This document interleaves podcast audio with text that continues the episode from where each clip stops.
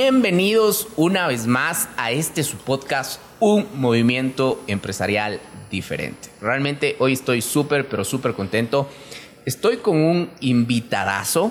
eh, no solo porque, bueno, creo que ya todos le, reconocen, ya está en cámara, eh, es muy reconocido, pero sobre todo es porque, eh, te digo, Yanni, tengo una memoria especial contigo. que bueno, no sé si después les, les, les contaremos un poquito, pero le conocí hace algunos años, ¿qué será? ¿2013? ¿2014? Por allá. Y, y- y siempre me Una acuerdo década, de loco. Una década. Sí, es una full década. tiempo, ¿ah? es full tiempo. Bien, bien. Full tiempo. Pero bueno, siempre, siempre me acuerdo de ti eh, y, y te recuerdo con mucho, con mucho cariño.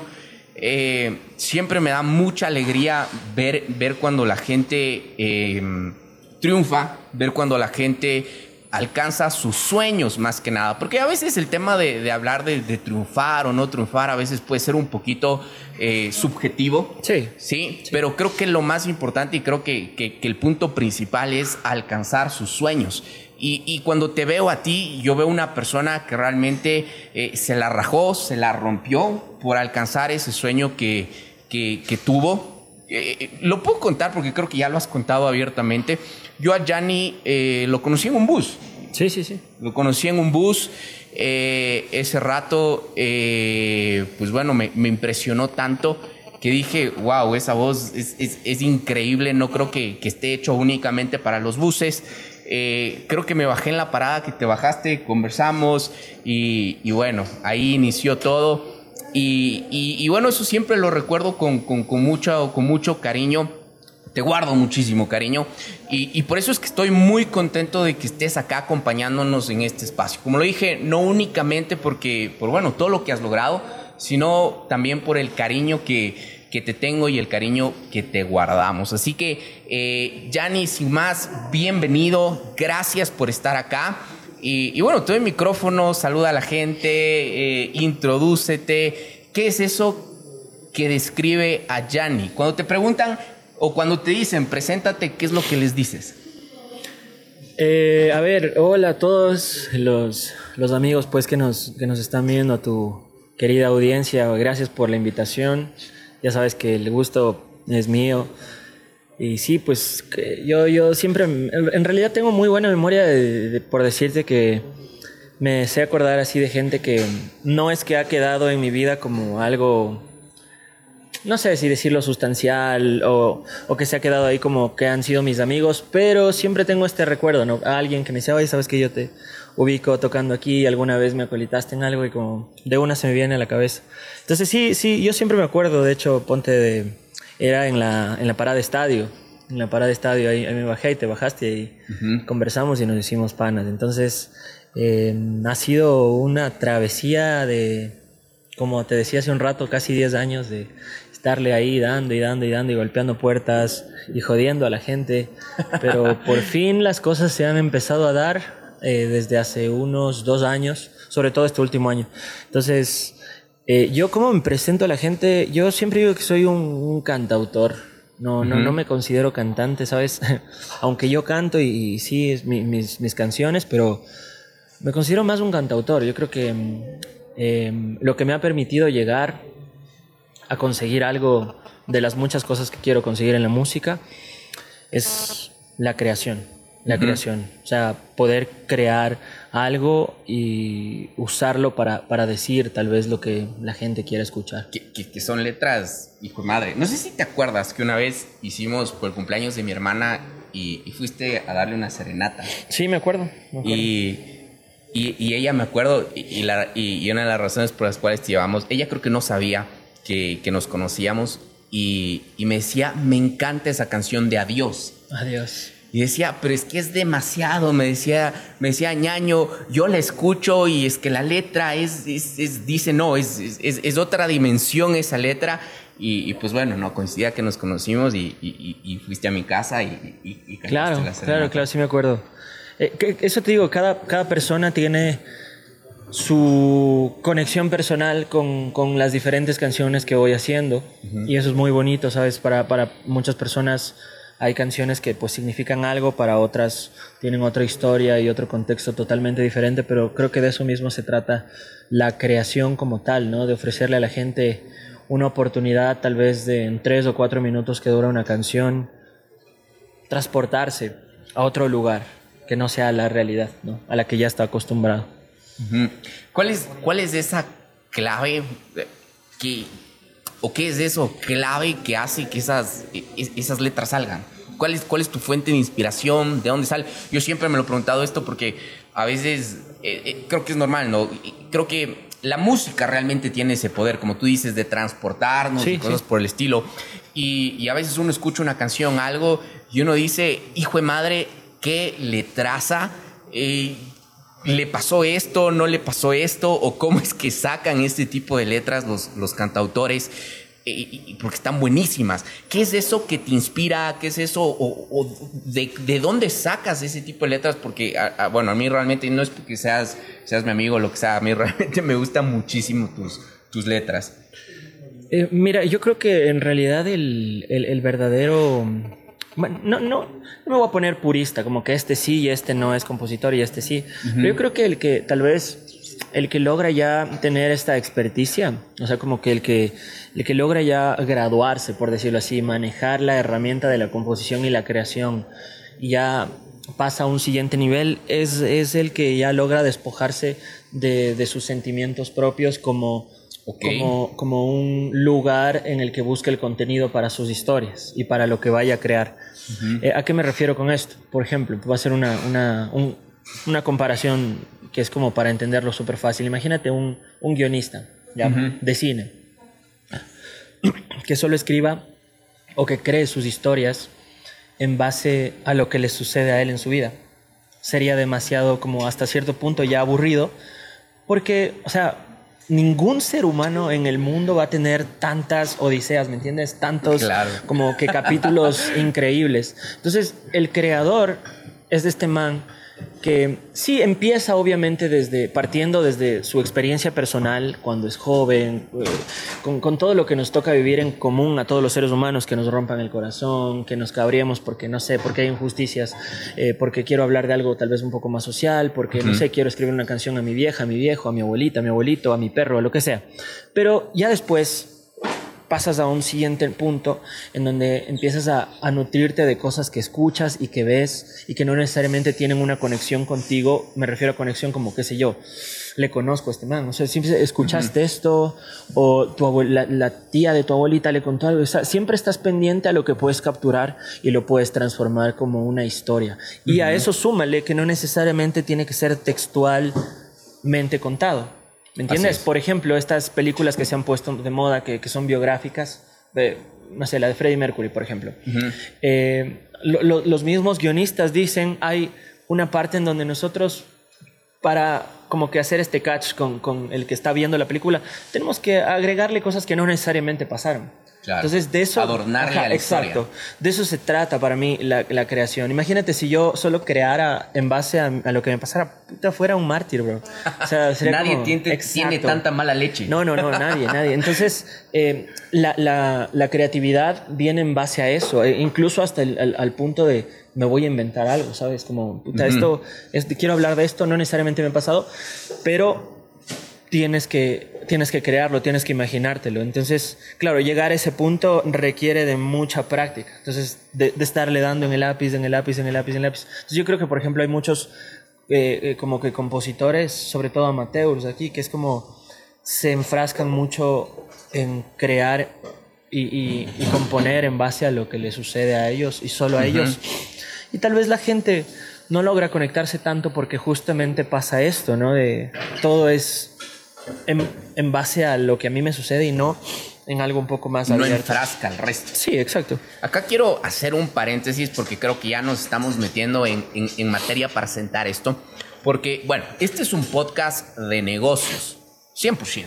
¿Ya? Y siempre tratamos de, de, enfrascarnos o, o, hemos estado metiendo la primera temporada, nos enfocamos y creo que les metimos mucho, mucho condumio, estuvo muy buena la primera temporada. Eh, hablamos cosas muy técnicas, pero ahora lo que, lo que estamos tratando es de traer estas historias de la vida real, llamémoslo así, y, asentarlo a todo el tema de los negocios. Y es una de las razones por las cuales está acá Yanni, porque tal vez se preguntan y dicen, ok, si es que estamos en un podcast de negocio, ¿qué hace aquí a Yanni o, cuál es el objetivo de esto? Y, bueno, eh, para, para, marcar eh, eh, acá el camino o la pauta, hay algo que yo siempre he dicho y, que lo vivimos repitiendo acá en, en, nuestras redes, y es que una de las, de las de los significados que para mí tiene el emprender es el aprender a apostarle a lo que uno es. Sí. Porque eh, creo que eso es, eso es la esencia o eso es lo que crea eh, las empresas más impactantes en, el medio.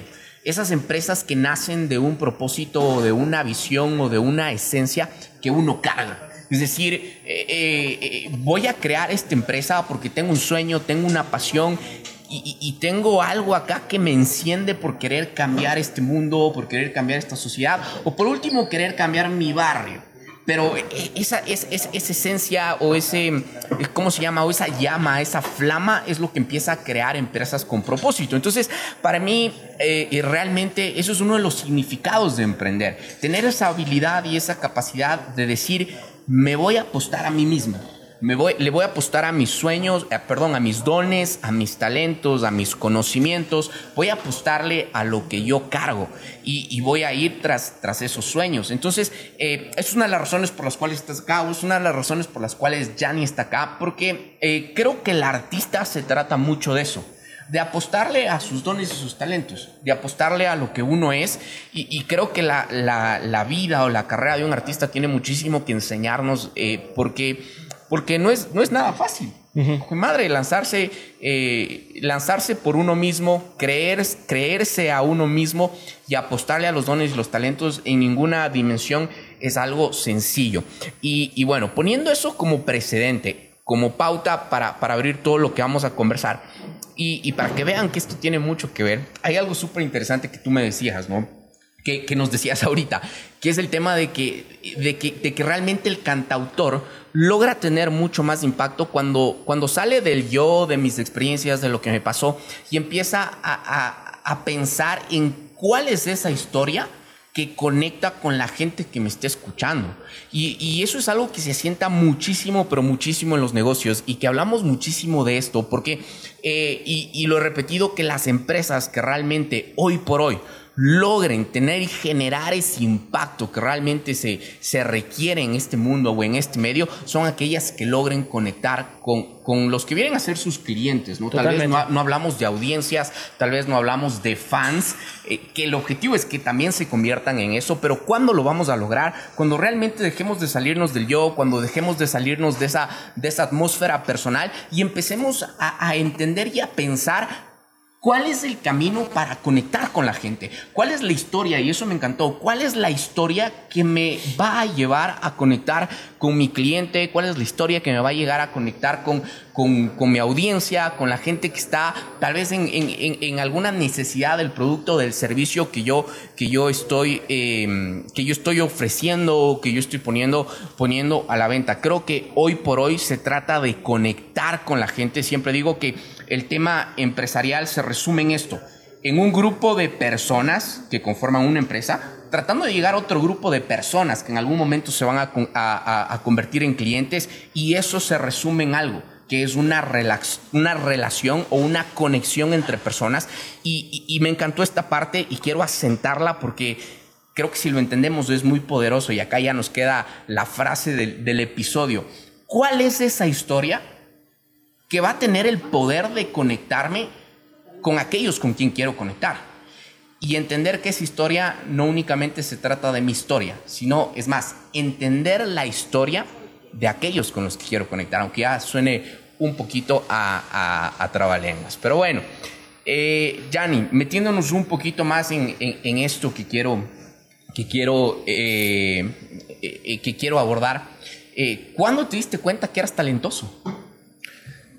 Sabes que em, tal, vez esta, no sé si es algo muy personal, eh, porque verás, yo para algunas cosas soy,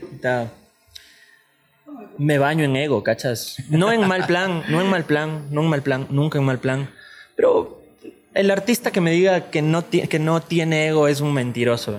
O sea, la, gente que, que, está en el mundo del arte me va a entender. Pero te digo, yo no es que me he hecho esa pregunta, pero sí he entendido que tengo ciertos recursos o habilidades, eh, hablando de, cuestiones creativas, ¿no? No recursos económicos, sino recursos creativos, de habilidades. Que, que, son recursos a la final. Sí, sí, totalmente. Creo que es el inicio de la riqueza. Sí, totalmente.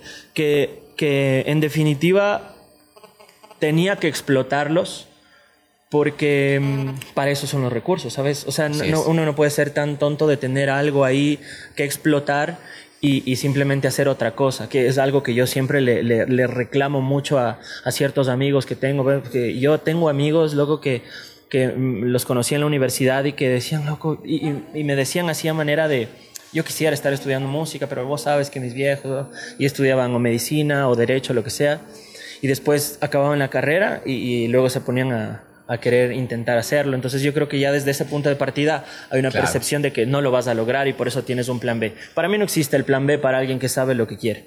O sea, si tú sabes lo que quieres, el plan B es una sentencia de decir tal vez no lo voy a lograr y ese tal vez no lo voy a lograr es ya un punto de partida para saber que no no no no no no necesitas estar en ese camino. Entonces, primero para mí eso era como mi ley, ¿sabes? O sea, yo quiero ser músico, quiero hacer mis canciones, quiero vivir de esto, entonces yo no puedo, yo no puedo hacer otra cosa. Y eso que a mí, ¿me entiendes? Mi familia en un punto me decía como, Yanni, piénsatelo bien, eh, por acá, por, por, acá tienes un familiar que te quiere acolitar dando un trabajo, un buen empleo, estudia esto, esto, pa, pa, pa. Y tranquilamente, loco, lo hubiera hecho. Pero, o, puede pasar esto, ¿no? Que, que decía Facundo Cabral, que vos puedes, eh, eh, si vos trabajas en algo que no te gusta, eh, el pan que llevas a, tu casa es, un pan envenenado, loco. es, algunas declaraciones muy fuertes, loco, pero... pero es verdad. Sí, sí, hay, hay, hay, un montón de gente allá afuera que, que quiere iniciar una empresa y sigue con la droga más grande del mundo, que es el, el salario fijo. Exacto. Y, y, y, claro, esto es un tema que tal vez a, mucha gente le genera controversia porque tú sabes que a veces muchos dicen, no, es que yo tengo que llevar esto a casa. Bueno, X, ¿sabes? Em, cada uno puede pensar lo que, lo que quiera y puede tener pues su, su percepción de la vida, pero yo te digo, a mí yo siempre he sido eh, un defensor de, de, incluso hasta mis propios colegas, digo como, brother, primero, o sea, deja de hacer música de otras personas. O sea, todo bien, lo que yo hasta yo la hacía, ¿me entiendes? En la calle yo tocaba covers, no tocaba mi música. Pero ya llega un, punto, un, punto en donde, como, como en cualquier emprendimiento, si lo quieres como que alinear un poco a, lo que significa este podcast, en donde tú, qué sé yo, empezaste trabajando como mesero. O empezaste trabajando, no sé, así sea, loco, cuidando los carros del restaurante, lo que sea y, después quieres dar un siguiente paso. O sea, siempre ese siguiente paso debe ser mucho más ambicioso, cueste lo que cueste, ¿sabes? O sea, cueste lo que cueste. Entonces, para mí, hacer mi música me, me, me, costó ocho años de comerme la camiseta. O sea, de, de estar invirtiéndole, invirtiéndole, invirtiéndole, invirtiéndole y metiéndome en un montón de lugares em, en donde yo suponía que iba a funcionar. Y resulta que entre, entre todo ese camino en el que yo me metía, iba entendiendo muchas cosas, pero a la final, em, en donde hubo este boom en mi música y donde ya como que yo dije, al fin puedo vivir de esto, fue en pandemia, ¿sabes? O sea, como que coincidió toda esta vaina, la gente se encerró y yo siempre he sido un artista web. Y, se deprimió con Jan. Sí, imagínate.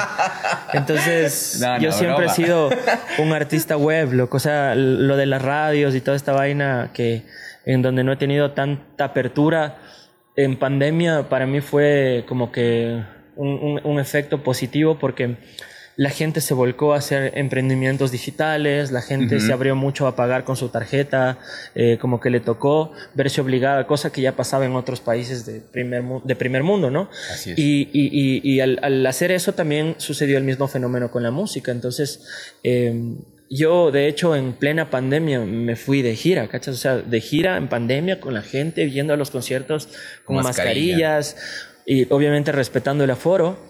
Pero ahí empecé a darme cuenta, eh, ya cuando pasa de ser simplemente algo a lo que le estás apostando, a algo que después de tanto tiempo empieza a dar sus frutos. Y, entonces ya no, ya, no, ya no simplemente pasa a ser un hobby, que nunca ha sido, ¿no? Pero, pero ya pasa a ser algo en donde tienes que necesitas primero más gente, necesitas una organización, eh, o sea, bastante específica de cada persona haciendo algo, porque ya no es como el muchacho que puta, eh, cantaba en la calle y venía ahí a veces algún man, oye, brother, eh, ¿sabes qué? Aquí en la oficina vamos a tener el cumpleaños de mi hermano, ¿cuánto cobras? No sé.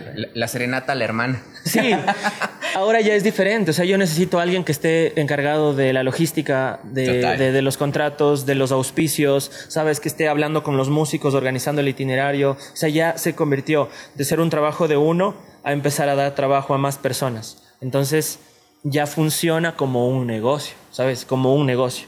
Y la historia que hace que la gente, porque la gente es la que hace que funcione esto, ¿sabes? O sea, el músico sin la gente no es nada. Así es. Y, la historia que hace que, se conecte, lo que tú decías, es pues esto de la autenticidad del músico, creo yo que es algo que ya hoy en día casi no encuentras.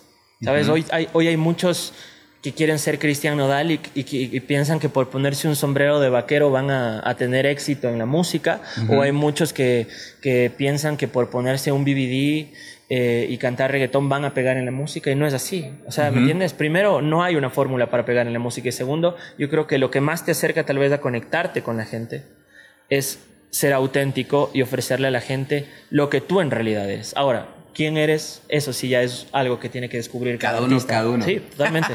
Aquí algunas cosas que quiero recalcar. Es, bien fuerte lo que nos está diciendo Yanni, así que quiero recapitularte dos frases que me venían a la mente mientras te escuchaba. Eh, número uno, bueno, el tema de los recursos que ya lo hicimos. Creo que una de las cosas que eh, tres cosas entonces, porque los recursos no estaba planeado recapitular. Pero creo que una de las cosas que que como es que debemos aprender aquellos que les apostamos a nuestros sueños, es que tenemos que aprender a ser lo más recursivos eh, posibles y, entender que el recurso más importante que tenemos son nuestros dones y, y son nuestros talentos. Porque hay mucha gente afuera que por ahí, y, me he topado con mucha gente que dice, nah, es que no, no arranco mi empresa, no arranco mi emprendimiento porque no, no tengo plata para, para iniciar o porque me falta A o B cosas, es que la empresa que tengo que formar, eh, eh, como es de, no sé, necesita tantos miles de dinero, cosas por el estilo. Pero el recurso más importante que tenemos son nuestros dones y son nuestros talentos. Y el objetivo acá, y, por eso es que, necesitaba tenerte acá, es porque la inteligencia más grande que podemos tener en esta vía es aprender y entender cómo monetizar lo que nosotros somos o lo que nosotros cargamos. Si es que aprendemos esa, esa, esa, esa historia o si es que aprendemos esta cosa de acá, créanme que va a ser mucho más fácil monetizar zapatos o monetizar eh, juguetes o monetizar A o B producto que, con el que querramos arrancar un local, arrancar una empresa o cosas por el estilo. Pero lo primero que tenemos que aprender es a monetizarnos a nosotros mismos. ¿Y qué tiene que ver eso? Es apostándole a lo que nosotros somos y a lo que nosotros cargamos. Eso es, creo que eso es el aprender a ser lo más recursivos posibles. Y el principio de la recur... Se me fue la palabra, ¿cómo será? Recursividad va, el, aprender a ser recursivos, el nivel más alto, creo yo, es cuando aprendemos a, a, a monetizar nuestros dones, nuestros talentos, lo que nosotros somos. Y aquí eh, una frase que, que, me venía a la mente mientras, mientras tú decías y hablabas y nos contabas esto de la pandemia. En la crisis, lo que nos queda es nosotros. En la crisis lo que nos queda es nuestros dones, nuestros talentos. En la crisis lo que nos queda es lo que nosotros cargamos. Y el problema es que la gente muchas veces piensa que eso no es nada. Porque la gente vino la crisis económica, pues obviamente ya eh, asentémosle un poquito más. Vino la crisis económica y la gente dice, me quedé sin nada me quedé en bancarrota. Es más, cuando eres consciente de lo que tienes y de lo que cargas, nunca estás en bancarrota, porque entiendes y sabes que tus dones y tus talentos son un recurso muy, pero muy explotable. Es más, es el recurso que más utilidad te va a generar si sabes cómo explotarlo, como tú nos decías, eh, eh, eh Entonces, es entender esta parte acá. En la crisis lo único que te queda eres tú, pero tú eres el recurso más importante y más grande que puedes tener. Inclusive mucho más allá que tener un millón de dólares en tu cuenta o que tener 100 mil eh, dólares en tu cuenta, que ayuda, ayuda, ¿no? Sí. Pero aún así es importante que reconozcamos cuál es el recurso más importante que tenemos.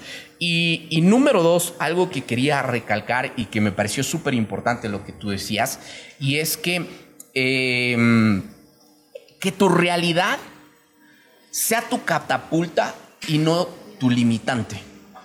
Porque em, lo que tú nos decías, ¿no? Y decías, yo también empecé haciendo covers, eh, yo también eh, empecé cantando música de otros y nos dabas el ejemplo, nos decías, y, bueno, anda y, y, empieza siendo mesero, limpiando carros, sea lo que sea. Pero tengo un inicio y que esa realidad de tu inicio sea tu catapulta y no tu limitante. Lo que era tu excusa, conviértelo en aquello que potencie eh, y, que te empodere para ir tras esos sueños y para convertir en realidad esa visión que llegas a tener eh, en tu corazón. Que yo soy partícipe mucho de algo, Yanni, y creo que ahí conecta mucho con el que tú decías de apostarle al 100%. Yo creo fielmente que si es que Dios puso una pasión en nuestro corazón es porque Él ya, ya nos vio cumpliéndola. Entonces yo, yo siempre le hago caso a esas locuras que, que, que, siento en mi corazón y, y, soy partidario 100% que si es que lo vas a hacer, eh, hazlo al 100%. Hazlo al 100%. Me encantó lo que decías. Eh, eh, los, los, los planes B creo que nos afectan de una manera psicológica, pero tenaz y en una manera negativa. Porque el, el, el, tener en tu mente o ya mentalizarte en el que, y bueno, tengo algo más que me, con, con, lo que me puedo apoyar o tengo algo más que con lo que de vez en cuando puedo por ahí salir del apuro cosas por el estilo, eh, nos detiene de darle el 100%. Y en este camino, por cumplir los sueños, por cumplir la visión que, que, Dios ha puesto en nuestros corazones y por apostarle a nuestros dones y nuestros talentos, eh, creo que no se sale con el 10%, creo que no se sale con el 50%, es más, ni siquiera creo que se sale con el 90%, sino creo que realmente necesitamos el 100% de nuestra energía, el 100% de nuestra mentalidad, el 100% eh, de todo, y que incluso a veces toca ponerle hasta la plata que, que no tenemos, pero que es necesario, porque no existe inversión más grande que la que hacemos en nosotros mismos. Y ahí va y lo conecto nuevamente con lo que tú decías y esta parte me encantó, que lo hemos hablado muchísimo, muchísimo también en este podcast. Es más, el último episodio de la anterior temporada se llama Tu producto no te diferencia, porque a veces la gente quiere impactar o quiere diferenciarse, llamémoslo el artista con la audiencia de otros artistas o las empresas de otras empresas, y, quiere hacerlo a través del producto que vende quiero hacerle, quiere hacerlo tal vez a través de la canción que, que, que, canta, que toca, tú decías, ¿no? El sombrerito que se ponen o cosas por el estilo. Pero todo eso son adornos. El diferenciador más grande que tenemos es la autenticidad, lo que nosotros somos, lo que nosotros cargamos, eh, la pasión que, que, nos levanta de la cama todos los días, lo que enciende nuestro corazón y nos acciona. Ese es el diferenciador más grande que nosotros tenemos. Productos, la gente va a poder replicar. ¿Cuánta gente no ha cantado ya las canciones de Gianni? ¿No es cierto? Un montón de artistas creo que ahora hacen los covers de Gianni. Eh, y, y bueno, eso es algo lindo, ¿no? Creo cuando alguien más canta tus canciones, ¿no? Pero, eh, y llega un punto en donde ni siquiera la propia canción que tú escribiste llega a ser un diferenciador tuyo, sino es tu autenticidad, lo que tú cargas, eh, lo que sucede cuando Yanni sale a la escena. Lo que sucede cuando Yanni agarra ese micrófono. Y por eso te preguntaba al principio y te decía, ¿cómo te presentas hacia el resto? Así sea que a veces no nos presentamos con palabras, lo que ocasionamos cuando salimos a la escena eso es lo que nos va a diferenciar del resto. No es tu producto, no es tu canción, es lo que tú cargas, tu autenticidad, lo que tú eres, tus dones, tus talentos, tu intelecto. Eso nunca nadie podrá replicar, ni en, ni en términos empresariales, ni creo que en términos artísticos. No, yo creo que en ningún término y, y en realidad el, ahí creo que se concentra el éxito o el fracaso de, cualquier persona que se quiere dedicar a hacer algo. Verás, a mí una de las cosas que, o sea, que yo sí te puedo decir que, que he hecho ha sido trabajar. ¿sabes? O sea, trabajar y trabajar y trabajar y trabajar por lo que yo quería. Ahora yo conozco mucha gente que es mucho más talentosa que yo, que canta increíble, que tiene mejor registro, eh, ¿me entiendes? Que tiene incluso hasta más recursos económicos para poderlo lograr, pero sus carreras nunca terminan de funcionar. Entonces, em, el, el, factor que, que ya es como netamente tuyo y que nadie más va a poder replicar, creo que es ese, ¿no? Es esta parte del el trabajo de cada artista, el trabajo de de, no sé, de cada persona que se quiera dedicar a hacer lo que sea en su vida, eh, es ese punto que le va a diferenciar tal vez del otro. Entonces, ahí tal vez, ahí tal vez creo que se, se, se enfoca un poco el éxito o el fracaso de, de, las personas cuando quieren dedicarse a hacer algo, que, que tanto trabajo le dedicaron. No sé, a mí no me gusta llamar los sueños porque los sueños se acaban cuando uno se despierta, ¿sabes? ¿Cómo los llamas? Eh, a mí me gusta como llamarlos metas, por ejemplo. Como algo que es como más palpable. Porque el sueño siempre se termina cuando el ser humano se despierta. A veces uso esa palabra, pero siempre recalco como es que para cumplir un sueño tienes que despertarte primero y, y, después proceder a, a, trabajar para cumplirlo. Ahí creo que está tal vez el, el secreto, hablándote desde mi, desde mi perspectiva dejar tal vez esta vaina de... Porque en la, música pasa mucho esto de... No sé si llamarlo hipismo, no sé cómo llamarlo, pero a veces los artistas, los artistas pecan también de esta vaina de no, es que yo soy artista y es que el aplauso y, y la magia y, y, la energía y todo bien con eso, que a mí me encanta, ¿sabes? O sea, un artista sin aplausos obviamente se siente mal, pero el artista es a veces muy culpable de que la sociedad no lo tome en serio, ¿sabes? Como un profesional de la, de la misma sociedad, por, por, esta misma vaina de, de, que ellos, ni ellos mismos se toman en serio su propia carrera. Entonces, eh, me pasa mucho que conozco, pues es como, no, es que yo, yo, vos sabes que yo quiero ser como músico y la plata no me interesa y esta vaina. Y, y no es tan así. O sea, tal vez Tal vez él, él, lo dice porque vive desde este perímetro en donde siempre le han mantenido o donde nunca ha tenido que en serio sudársela para ganarse la vida. Pero ya es muy distinto, es muy, muy distinto cuando tienes un proyecto a tus espaldas y tienes que dar de comer a más personas. O sea, es, es, diferente, ¿sabes? O sea, te metes en un océano donde hay gente que en serio igual está igual que vos o más cagada que vos.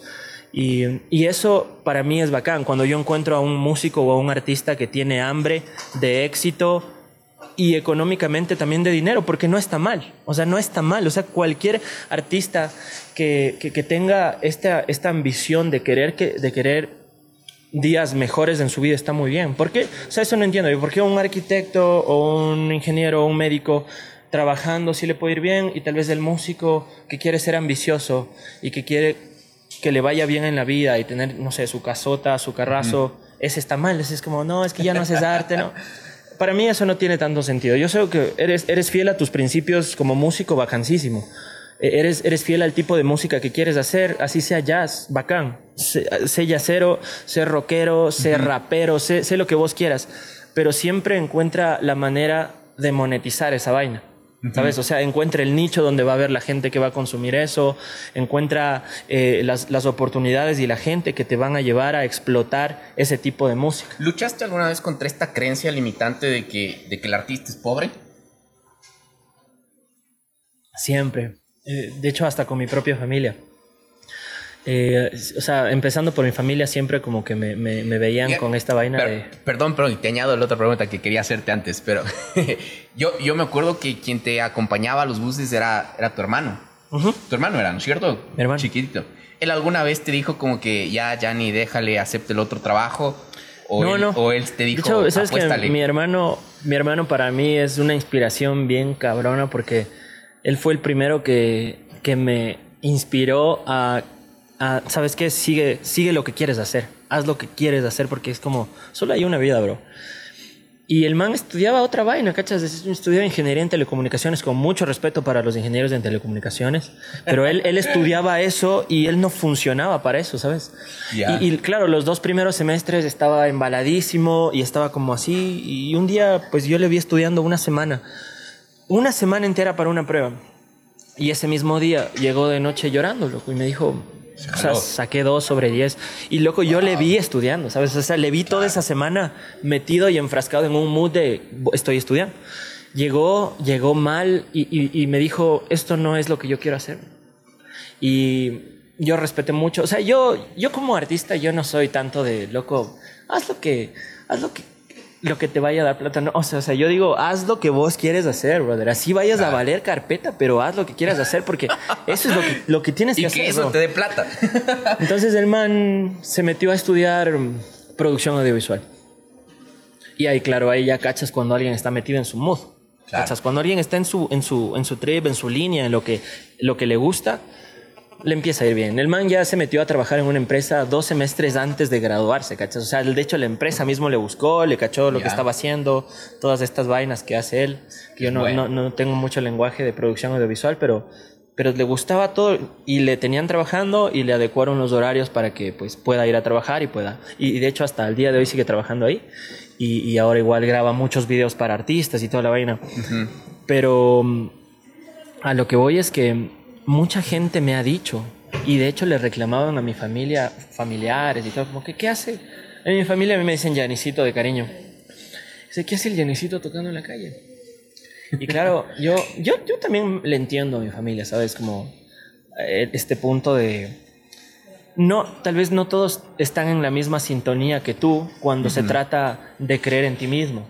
Así es. Porque... es más, nadie está en nadie. esa sintonía. Y Ahora, a veces no, no, o sea, yo, yo he aprendido a verle desde el lado bueno, ¿no? O sea, la gente también lo que quiere es que te vaya bien. sí, Lo que, lo que muchas veces no entiende es qué es lo que, a nos, lo que para nosotros es que nos vaya bien. Claro, porque hay, hay un, hay, hay un, un estándar que te marca la sociedad de que esto es bueno y que esto no tan bueno. No hay tantas probabilidades de tener éxito.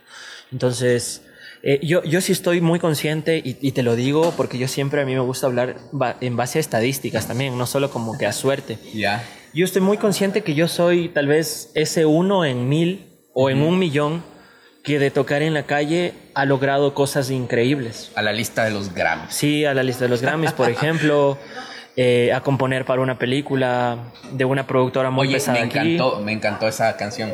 La de Locos. Sí, después nos la, nos de la una, cantas un de poquito. una. Eh, entonces, sabes que no es 100% firmado que el que empieza tocando en la calle va a tener éxito. Así es, totalmente. Eh, hay, yo, yo creo que, verás, hay esta vaina y, y yo siempre, es como mi, mi ley de vida. Mientras más trabajo le metas a lo que tú quieres hacer, más probabilidades hay de que lo logres.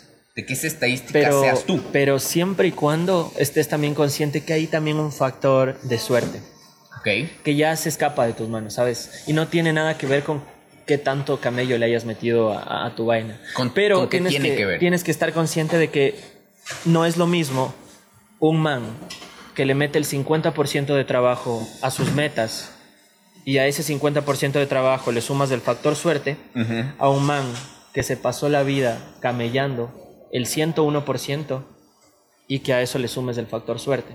Tienes muchas más probabilidades de lograrlo, ¿sabes? Total.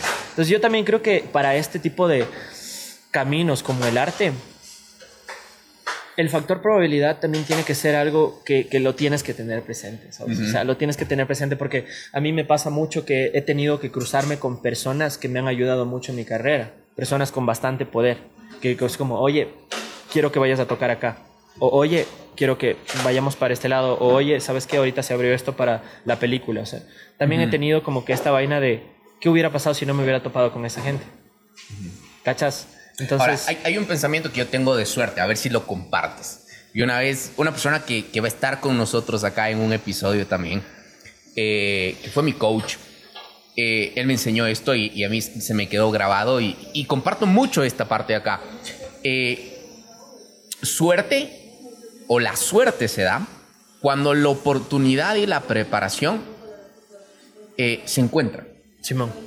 ¿Qué opinas de eso? Totalmente, yo e, eso justo es lo que, lo que te estaba diciendo. ¿Qué pasa, por ejemplo, si yo era un man que canta chévere y todo y se topaba con este productor, por ejemplo? Ajá.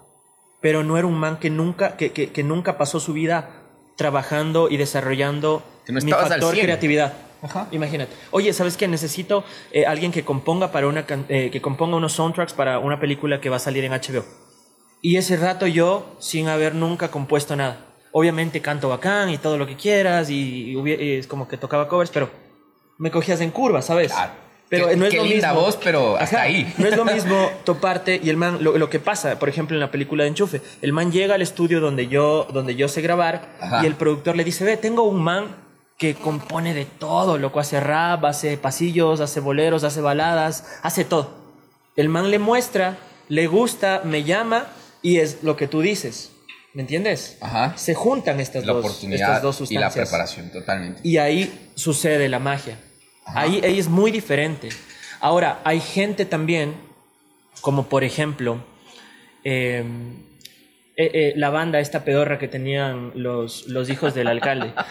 Y estos manes tenían la suerte, no, no el hijo del alcalde, porque él toda su vida nació amamantado, pero los otros manes tenían la suerte de que gracias a tener ese vínculo tocaban en donde sea. Iban a tener muchas oportunidades. ¿Me entiendes? Ajá. Pero eso es, eso es, loco, Pero estar caminando, preparación. caminando ciego, así porque alguien te está colitando. Claro, Pero ¿qué pasa? Totalmente. Se te acaba esa vaina. O sea, tú no puedes vivir de la suerte. O sea, no Total. puedes vivir. O sea, Y tú controlas. del país. Yo creo que es mejor si tú controlas tu propia suerte, ¿me entiendes? Si tú eres el, Totalmente, el- el artífice de las totalmente. cosas que te suceden. Así es. Entonces ahora, por ejemplo, ¿qué pasa? Si hubieran sido lo suficientemente buenos como ellos decían, seguirían tocando. Totalmente. Yo ahora ya no los escucho, ¿sabes? Entonces, de eso para mí, en eso se basa la suerte, en que tú creas la oportunidad y entonces ¡puf! sucede. Así es. Así, así pasa para mí. Total, total, totalmente. O sea, y, y- y- y esa marca la, la, la- la diferencia. Hay algo que, que yo siempre trabajo con los, con los emprendedores que, con, con los que apoyamos y trabajamos también. Y, y siempre, siempre nos enseñan, ¿no? Eh, es esa parte que nos dicen, a ver, divide las cosas que puedes controlar y las que no puedes controlar. Y enfócate en aquellas que puedes controlar. Ahora, yo siempre les llevo a una, no sé, segunda dimensión o lo que sea. A veces también soy medio, medio zafado. Y, y es ok, dividamos las cosas que podemos controlar y las que no podemos controlar.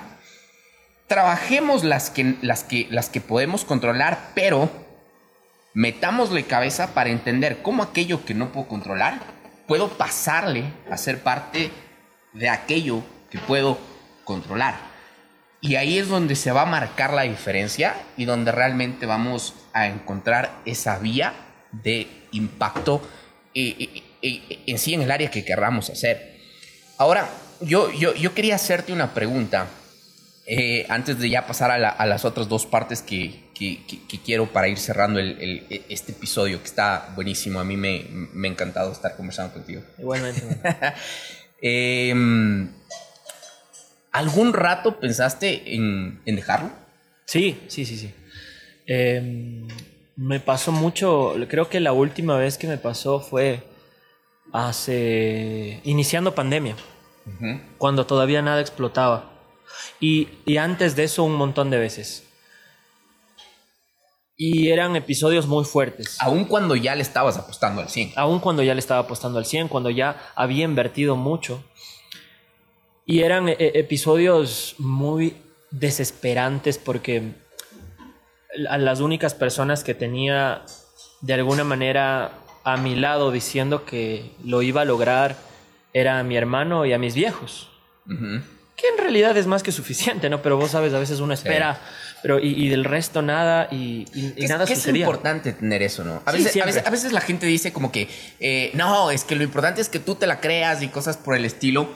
Pero creo que sí es importante también tener a ese segundo Sí, actor es importante ese feedback que, cercano. que cuando a uno, porque la fe de uno se le cansa también a veces. Totalmente. Y, y no hay, yo, yo, yo creo que no hay ningún ser humano que haya empezado a, a trabajar o a construir algo eh, y que en algún punto no haya dudado. ¿sabes? Porque si porque si, si, sucediera lo contrario, si un man empieza a construir algo y, y, sabe que lo va a lograr y en ningún momento duda, se acaba el gusto de vivir la vida. Sí, totalmente. ¿Sabes? O sea, ¿qué sentido tiene? Porque entonces, ¿dónde está el aprendizaje? ¿Dónde están las caídas, las levantadas? Eh, el momento donde te llenas de estrés, o sea, de eso se trata la vida. Entonces, eh, si hubiera ese ser humano, sería un ser humano perfecto, que no existe. Entonces, sí hubieron esos episodios, hubieron demasiados, pero a la final, ahora uno entiende que estas vainas, esos, esos capítulos de la vida, a uno le hacen más fuerte para después, ahora que uno se topa con problemas más, más heavy, más pesados, uno ya está bien parado, ¿sabes? O sea, ya no te tumba cualquier, cualquier estupidez. O sea, cualquier Uno cosa. ya está curtidito. Sí, como sí, dicen. totalmente. Y más, más bien te le, te, le, te, le, te le paras bien paradito al, Sí. al problema y hasta te lo disfrutas en cierto punto porque sabes que algo te va a dejar. Eh, en, la, en, la, en la música, aquí, ha- hablemos localmente, hermano, yo, yo siempre le, le digo a los artistas nuevos o artistas que conozco o colegas que esta no, esta no es una vaina de que, que la gente piensa que es como voy a hacer mi canción, grabo una canción y a los dos meses voy a ser famoso. Y eso no sucede. O sea, ¿me entiendes?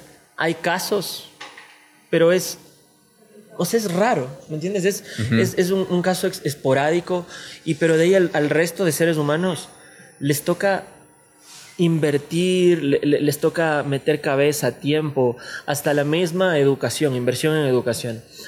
Y no entienden, Totalmente. no entienden, o sea, no entienden que, que para que tú puedas en un momento de tu carrera exigir como un profesional todo lo que necesitas, eh, que hacer valer tu precio, todo, Debes todo, ser un todo, mm, tienes que ser un profesional.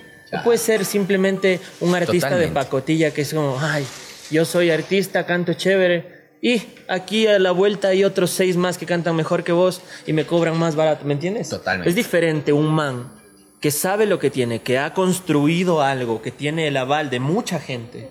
Entonces vos dices, brother, si no quieres, anda, consíguete un mariachi y todo bien. Y, Un mariachi. y ya, es que es, que es así. Así, yo, para, mí, para mí funciona, para mí funciona así, hermano, porque la única manera de tú hacer valer lo que eres y que la gente te, te consuma, porque verás, el reflejo de todo lo que tú dices siempre, en, en- yo creo que incluso hasta en las empresas, es la gente.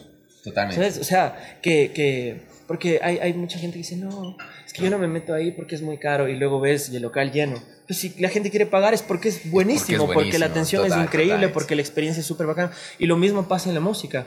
Hay muchos, eh, el otro día yo, yo publiqué algo que se armó un, un- un pedo ahí enorme por este Pikachu que aparece en el mural. Sí.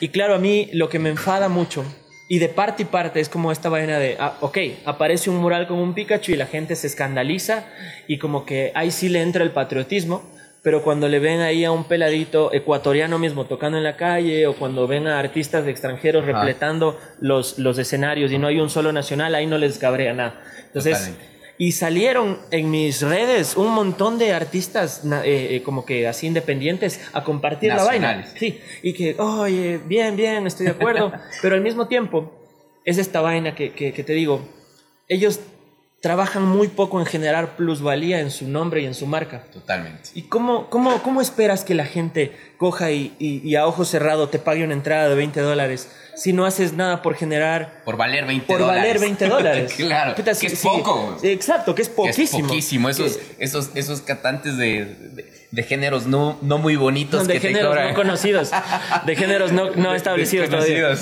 Y, y- y fíjate, ¿cómo, cómo, cómo creas, cómo esperas tener plusvalía en tu nombre, en tu marca, en tu música, si aparece un productor y te dice, oye, brother, verás, conmigo grabar un disco te cuesta cuatro mil, te dejo en tres mil, lo que sea, y vos esperas grabar por, por huevadas. O, o quieres grabar un video bien hechito, eh, con, con todo lo que se necesita, con, con los gaffers, con, Total. qué sé yo, con el productor, con el postproductor, con la gente que está ahí de maquillaje, la gente de, no sé, de scouting, de todo lo que se necesita para hacer un videoclip. Y dices, no, es que estoy buscando un videito de unos 50 latas. 50. No, no puedes joder, no puedes pretender valer algo si ni siquiera le Total, inviertes. total, y encima, totalmente.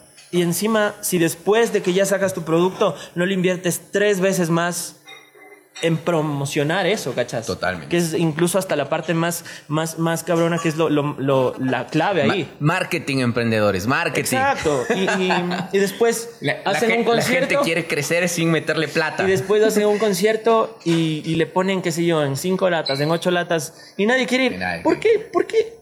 Tú tienes la culpa, pues, brother. O sea, tú tienes la es, culpa por, por, por, por darle esa, ese, ese, esa inversión tan paupérrima a un proyecto que supuestamente Y es- tú crees. Y, y nuevamente, es parte del, del cuánto te crees a ti mismo lo que tú cargas y lo que eres. Justo hablaba yo la anterior vez con una persona y, y recordaba que yo cuando, cuando estuve en el colegio, o sea, nunca fui norio.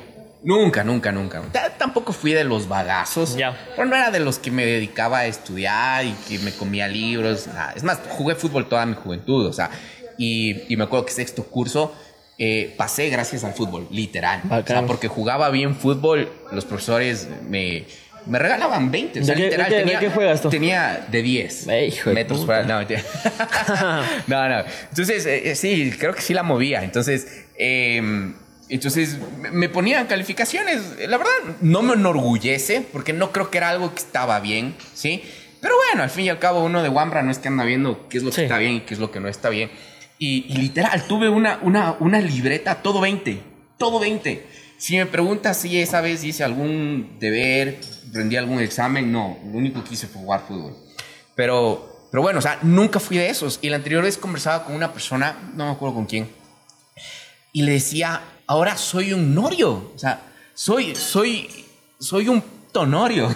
le decía, o sea, realmente, ¿por qué? Y es que esa pasión por, por cumplir mis sueños, por alcanzar mis metas, eh, me, me movió a convertirme en eso Sí.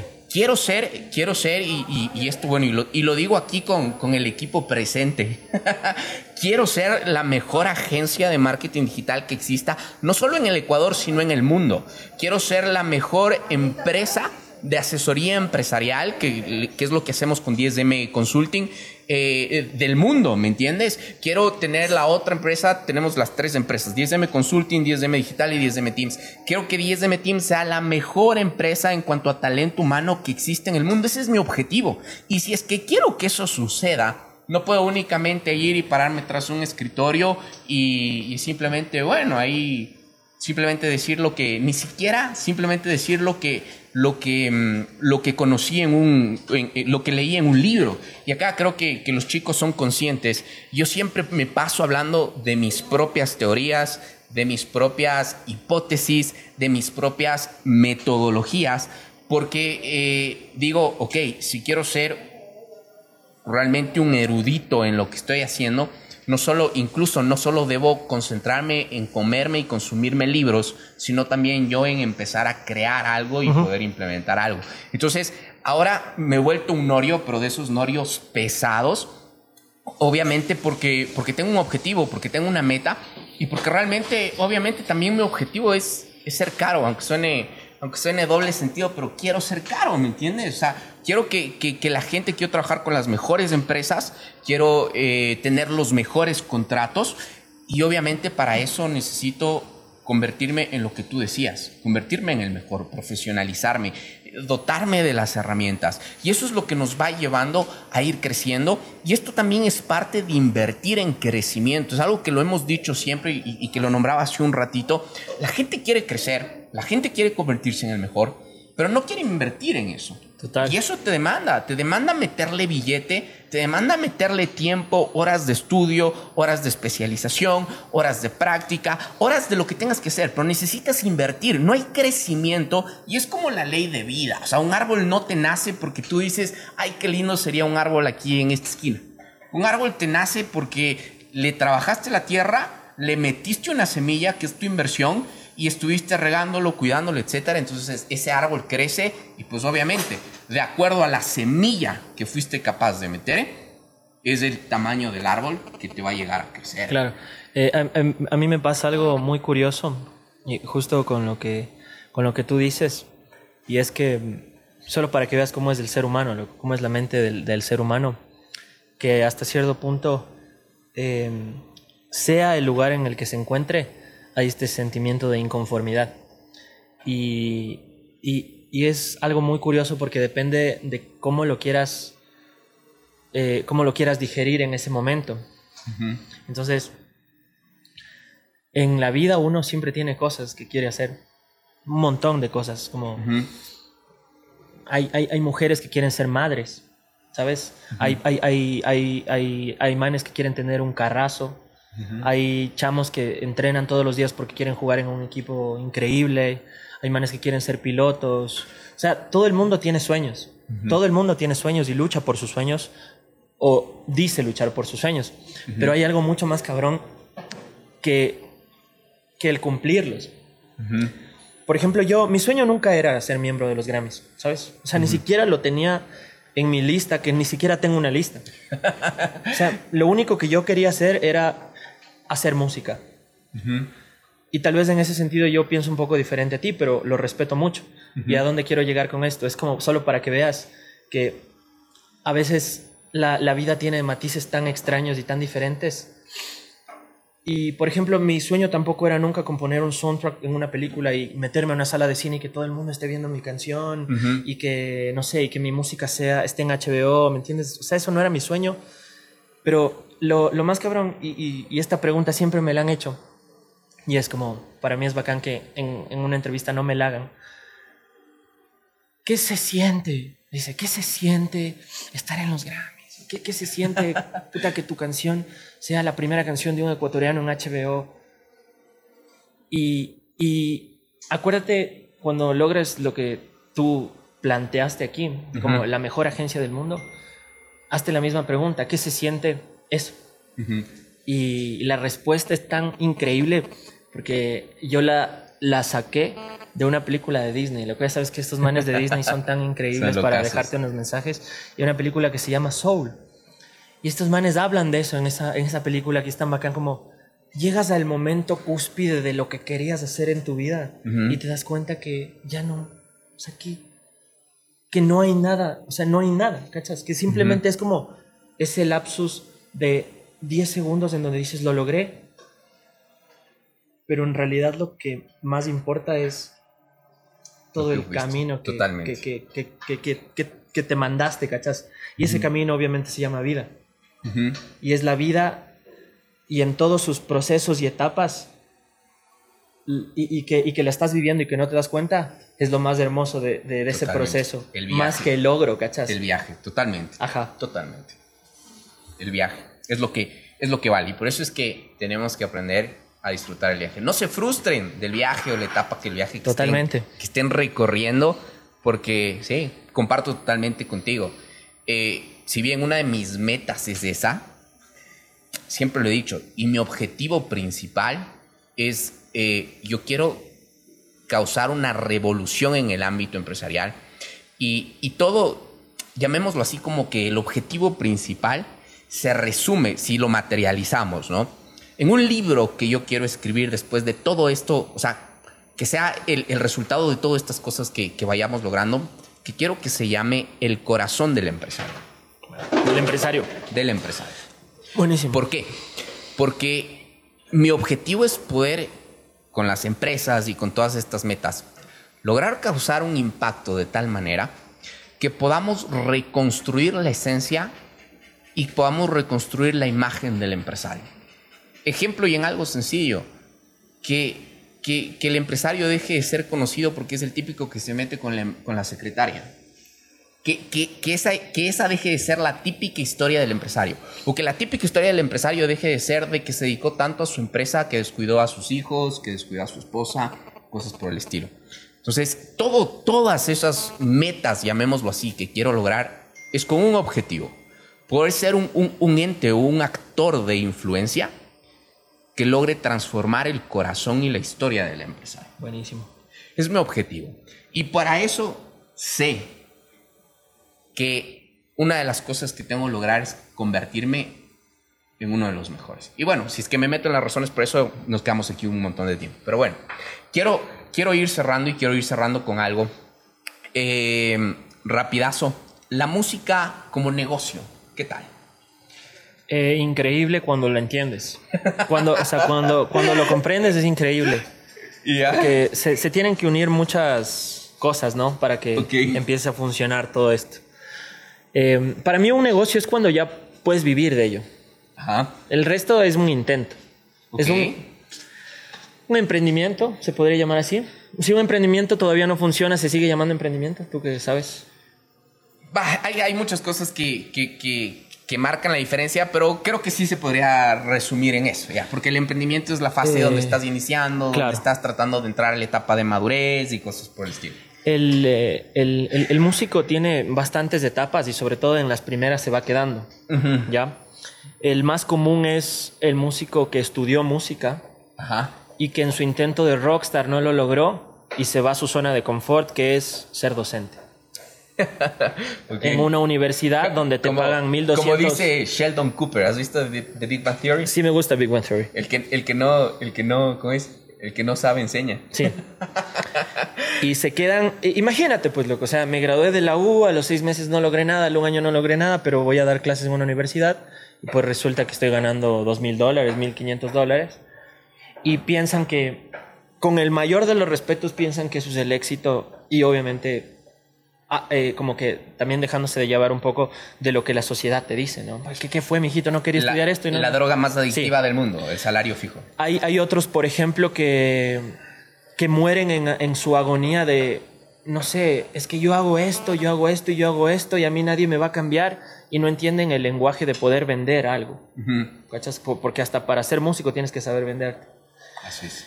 Y hay otros que logran comprender toda la situación y ahí empieza, usemos la palabra que tú decías, que ahora es muy, como que muy usada, sobre todo en la tecnología, a monetizar tu carrera.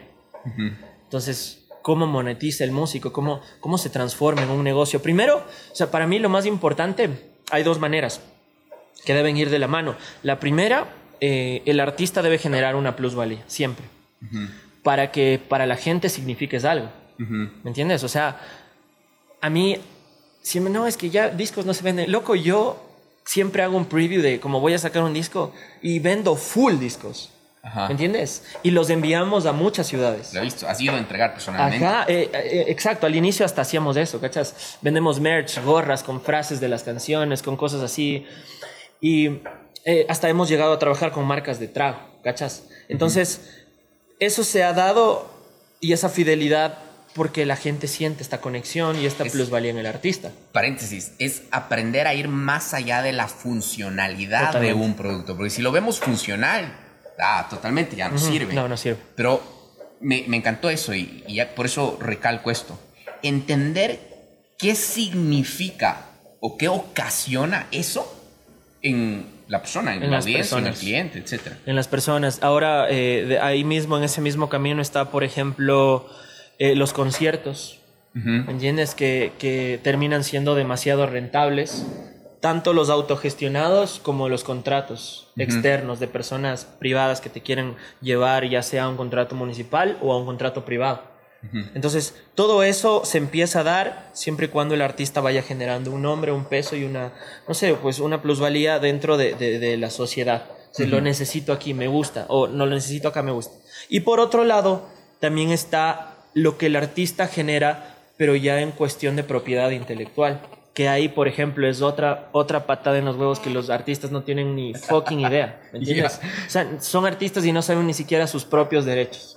O sea, empezando, empezando por si una canción suena en una radio, o sea, si tu música suena en una radio, tú tienes derecho a percibir Claro. dinero porque están usando tu, tu, tu música, tu, música, tu creación. imagen, Eh, claro. Si tú interpretas tu propia música o si interpretas eh, alguna canción que no sea tuya, pues tienes también derecho porque estás interpretando. Entonces, para, para toda esta, esta situación hay sociedades de gestión colectiva que son las encargadas de recolectar todas estas regalías. Entonces aquí, por ejemplo, en Ecuador tienes a SAICE, a Sarime para intérpretes, a Soprofón para productores o para los dueños de sus masters. Eh, o también, si es que quieres ponerte un poco más exquisito y tu música tal vez ya empezó a sonar en otros lugares, tienes eh, también empresas internacionales como, como ASCAP o BMI, que son encargadas pero ya a nivel mundial ¿ya? Y aparte de eso, aparte de eso, también tienes todo el ingreso, pero por plataformas digitales, ¿ok? Entonces lo que es Spotify, iTunes, Deezer, eh, qué sé yo, iTunes, Claro Music, todo, todo eso, y, y, y, YouTube, ¿ok? Todo lo, que, todo lo que empieza a moverse ahí también es un ingreso que el artista debe percibir. Y, y estar pilas, porque si no te enfocaste, me imagino, capaz queda un hueco y Sí, totalmente. Entonces, el, el, artista debe comprender que debe mover esta situación de acá, que es como ya donde percibes tal vez el dinero un poco más de en bruto, que son el, el movimiento de, de, conciertos, pero también esta parte de acá que es muy importante, donde también percibes un buen dinero, ¿sabes? Eh, todo lo que tiene que ver con tu, tu, tu movimiento en cuestión digital, la música. Eh, las regalías que, que, recibes por, por tu autoría, todo, todo por ejemplo, eh, un artista quiere que le compongas algo. Ok, esto te cuesta esto. O sea, el, el, negocio del músico empieza a transformarse y a mutar en muchas cosas. ¿Sabes? ¿Qué sé yo? Los productores, por ejemplo. Oye, ¿sabes qué? Necesito que hagas la musicalización de esta película. Oye, ¿sabes qué? Necesito que musicalices esta propaganda, este jingle. Em, ¿Sabes qué? Necesito que musicalices este juego. Okay. O sea, el músico que entiende cómo se mueve el negocio es el músico que le va bien. Obviamente, ya para eso también eh, desarrollando y educándose, ¿no? No es, que, no es que yo digo, ay, hijo de puta, los, los, los, los, los músicos deben meterse por aquí porque en, los videojuegos ganan mucho o en las películas ganan mucho. Listo, a ver, venga, ¿qué sabe? No sé nada. No puedes llegar ahí sin saber claro. nada. Entonces, hay un montón. Por ejemplo, los que se quieren dedicar al music business, managers, eh, gente que, que cierra negocios con artistas, también hay yo, yo conozco mucha gente que le gusta la industria de la música, pero no por el lado de, del performance, ¿sabes? de pararse en un escenario, de ser un frontman, sino por la parte de los negocios. ¿Sabes qué te quiero manejar? Yo tengo contactos y de alguna manera igual debes conocer el lenguaje, ¿sabes? Por ejemplo, ¿qué necesita tu artista? ¿Cuál es el backline de tu artista? Ok, mi artista se maneja con ocho músicos en escena, necesitamos esto, este sonido, necesitamos esto, esto, esto, esto, esto, esto. Entonces, verlo ya como un negocio es muy importante para que la gente, el empresario, quien sea que te vaya a contratar, te empiece a ver como un profesional. ¿Entiendes? Pero ahí, aquí hay casos, está, es que, loco, yo, a mí, yo amo mi país, me encanta, pero aquí hay, hay unas decepciones tan vacancísimas como hay manes que quieren llegar a cobrar dos mil dólares y dice, listo, ¿qué necesita? No, solo un puerto USB porque voy a llegar a tocar con pistas. No jodas, loco. No puede pasar esas vainas. Claro. No puede pasar eso, ¿cachas? Y, yo he visto, loco. Es como, ¿y dónde está tu banda metida en el USB? Pues, brother. No, no jodas. o sea, es parte de la experiencia. Sí, no, total, no, es, lo mismo la pista que, que ver a los músicos. Claro, brindar un espectáculo. Cuando yo voy a un evento musical o lo que sea, a mí me maravilla el, el tema de verle al guitarrista, el el bajista, el de la batería, o sea, es, otro nivel, Totalmente. otra energía, otro tema. Totalmente, Entonces, distinto. El, el, negocio del, el negocio del músico está muy abierto, no, es, no, no, no creas tanto en este tabú que dice la sociedad, no, el músico se muere de hambre. No, el, músico que se quiere morir de hambre es porque él quiere. Porque no sabe. Hay muchos, muchos espacios en donde se desarrolla la música. ¿Ya ni se abre a todo este abanico o, o hay sectores donde te enfocas? Eh, totalmente sectores en donde yo puedo desarrollar todo lo que he venido trabajando. Por ejemplo, eh, componer para artistas, eh, para proyectos, en este caso ponte la película, em, mi proyecto personal como tal y las regalías que genera. por ejemplo, abrí hace un año em, una disquera que se llama Aguacate House. Ya. vamos a cumplir un año y medio. Entonces, no funciona solo como disquera, sino también como un lugar en donde el artista que quiere empezar o el artista pues que ya viene trabajando puede encontrar todos los servicios que tal vez no encuentra en un solo lugar.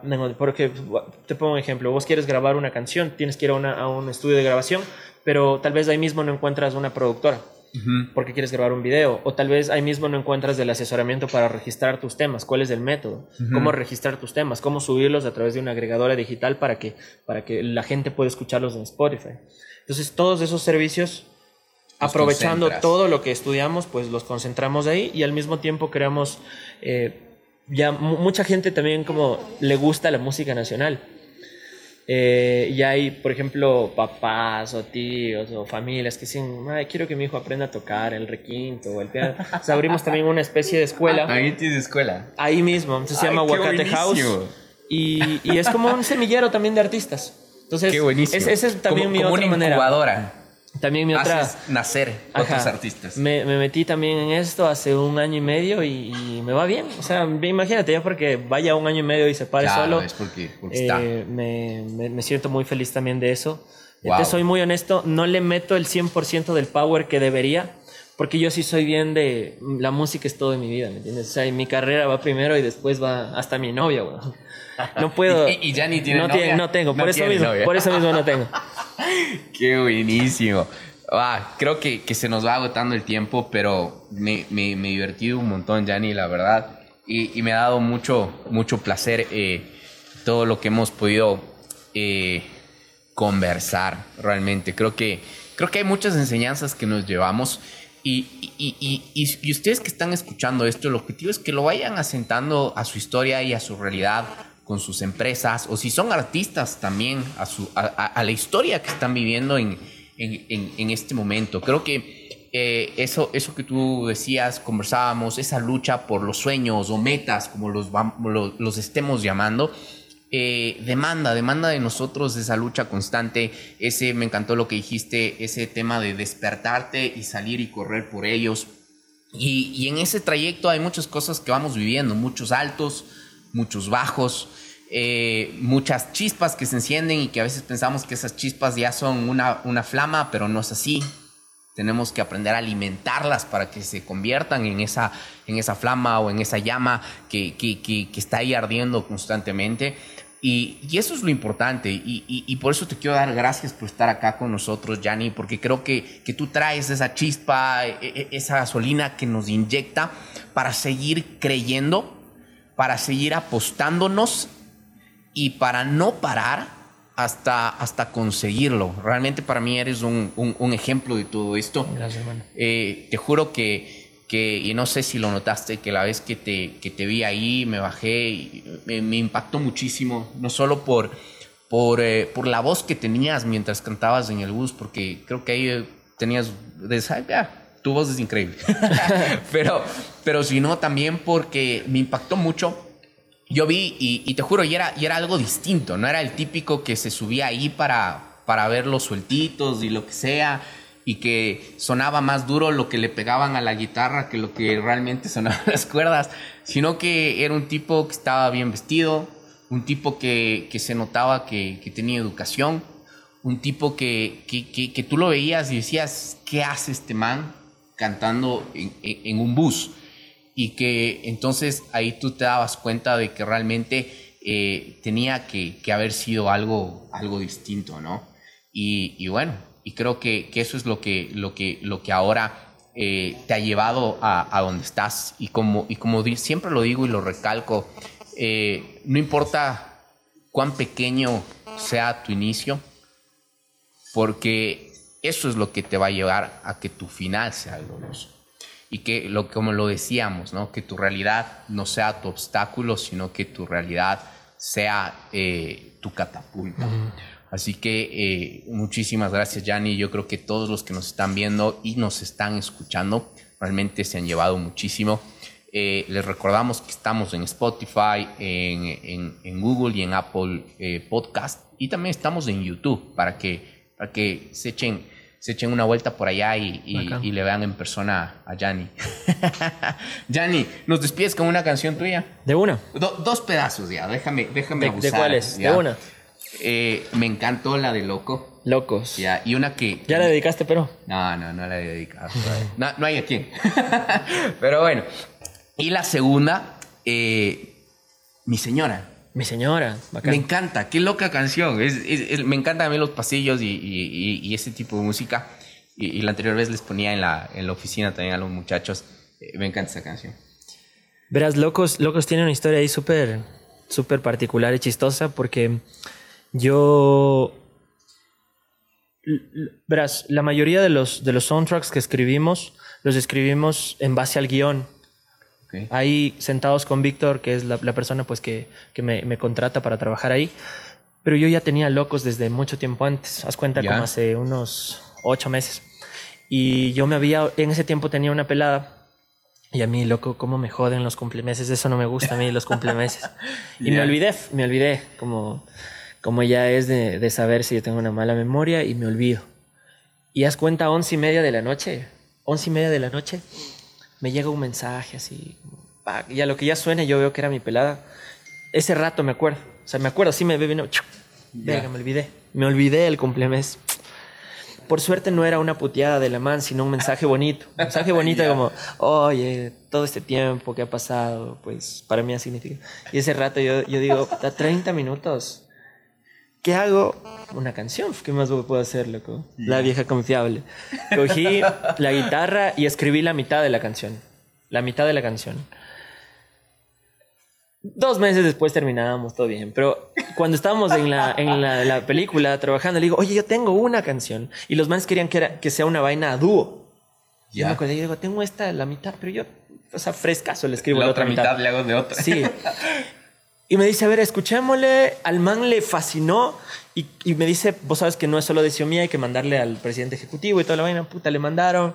Les encantó, loco. Y es la canción principal, ¿cachas? Ya. Yo nunca he terminado mis relaciones llevándome mal con la gente. O sea, siempre me llevo bien. De hecho, siempre me dicen como, ¿por qué te llevas bien? Porque así me, así me gusta llevar la fiesta en paz. Mi, mi ex me manda la historia, me etiqueta en el cine, así escuchando la canción y todo. Pero tiene una historia bastante particular porque la gente cree como, ay, no, es que... Pero fíjate, o sea, la, la escribí por, por, por un momento, pa- para sacármelas de un momento. Entonces, lo que te decía al inicio, el creador, el compositor, no crea siempre en base a algo que necesariamente... Yo en ese momento no estaba inspirado, yo estaba paniqueado de ya la cagué. Claro. Entonces te toca crear en base a muchas cosas. Por ejemplo, en la película en base a un guion, ¿no? En base a personajes. ¿ah? Y eso es muy bacán también, como entender la creación desde otros lugares. Eh, locos, eh, el corito, ¿te parece? Locos, seamos de esos pocos que se aman con locura, que se vuelven armadura y son cada vez más locos y no viven de los otros. Seamos lo imposible de lograr. Y aunque suene loco, lo que nunca va a acabar. Estamos locos.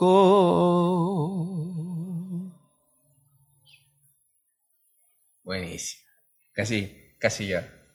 Eh, mi, Pero mi en serio. señora, mi señora. puta. Qué buena canción. A ver, mi, mi señora es un vals. Sí, sí, es, es un valsecito ahí que el- la gente pues le ha cogido mucho cariño y Es nueva, ¿no? Es de las últimas. sí, la, la sacamos del año anterior, pero ya está entre las top. Yo siempre tengo el top 5 para terminar el concierto donde ya la gente...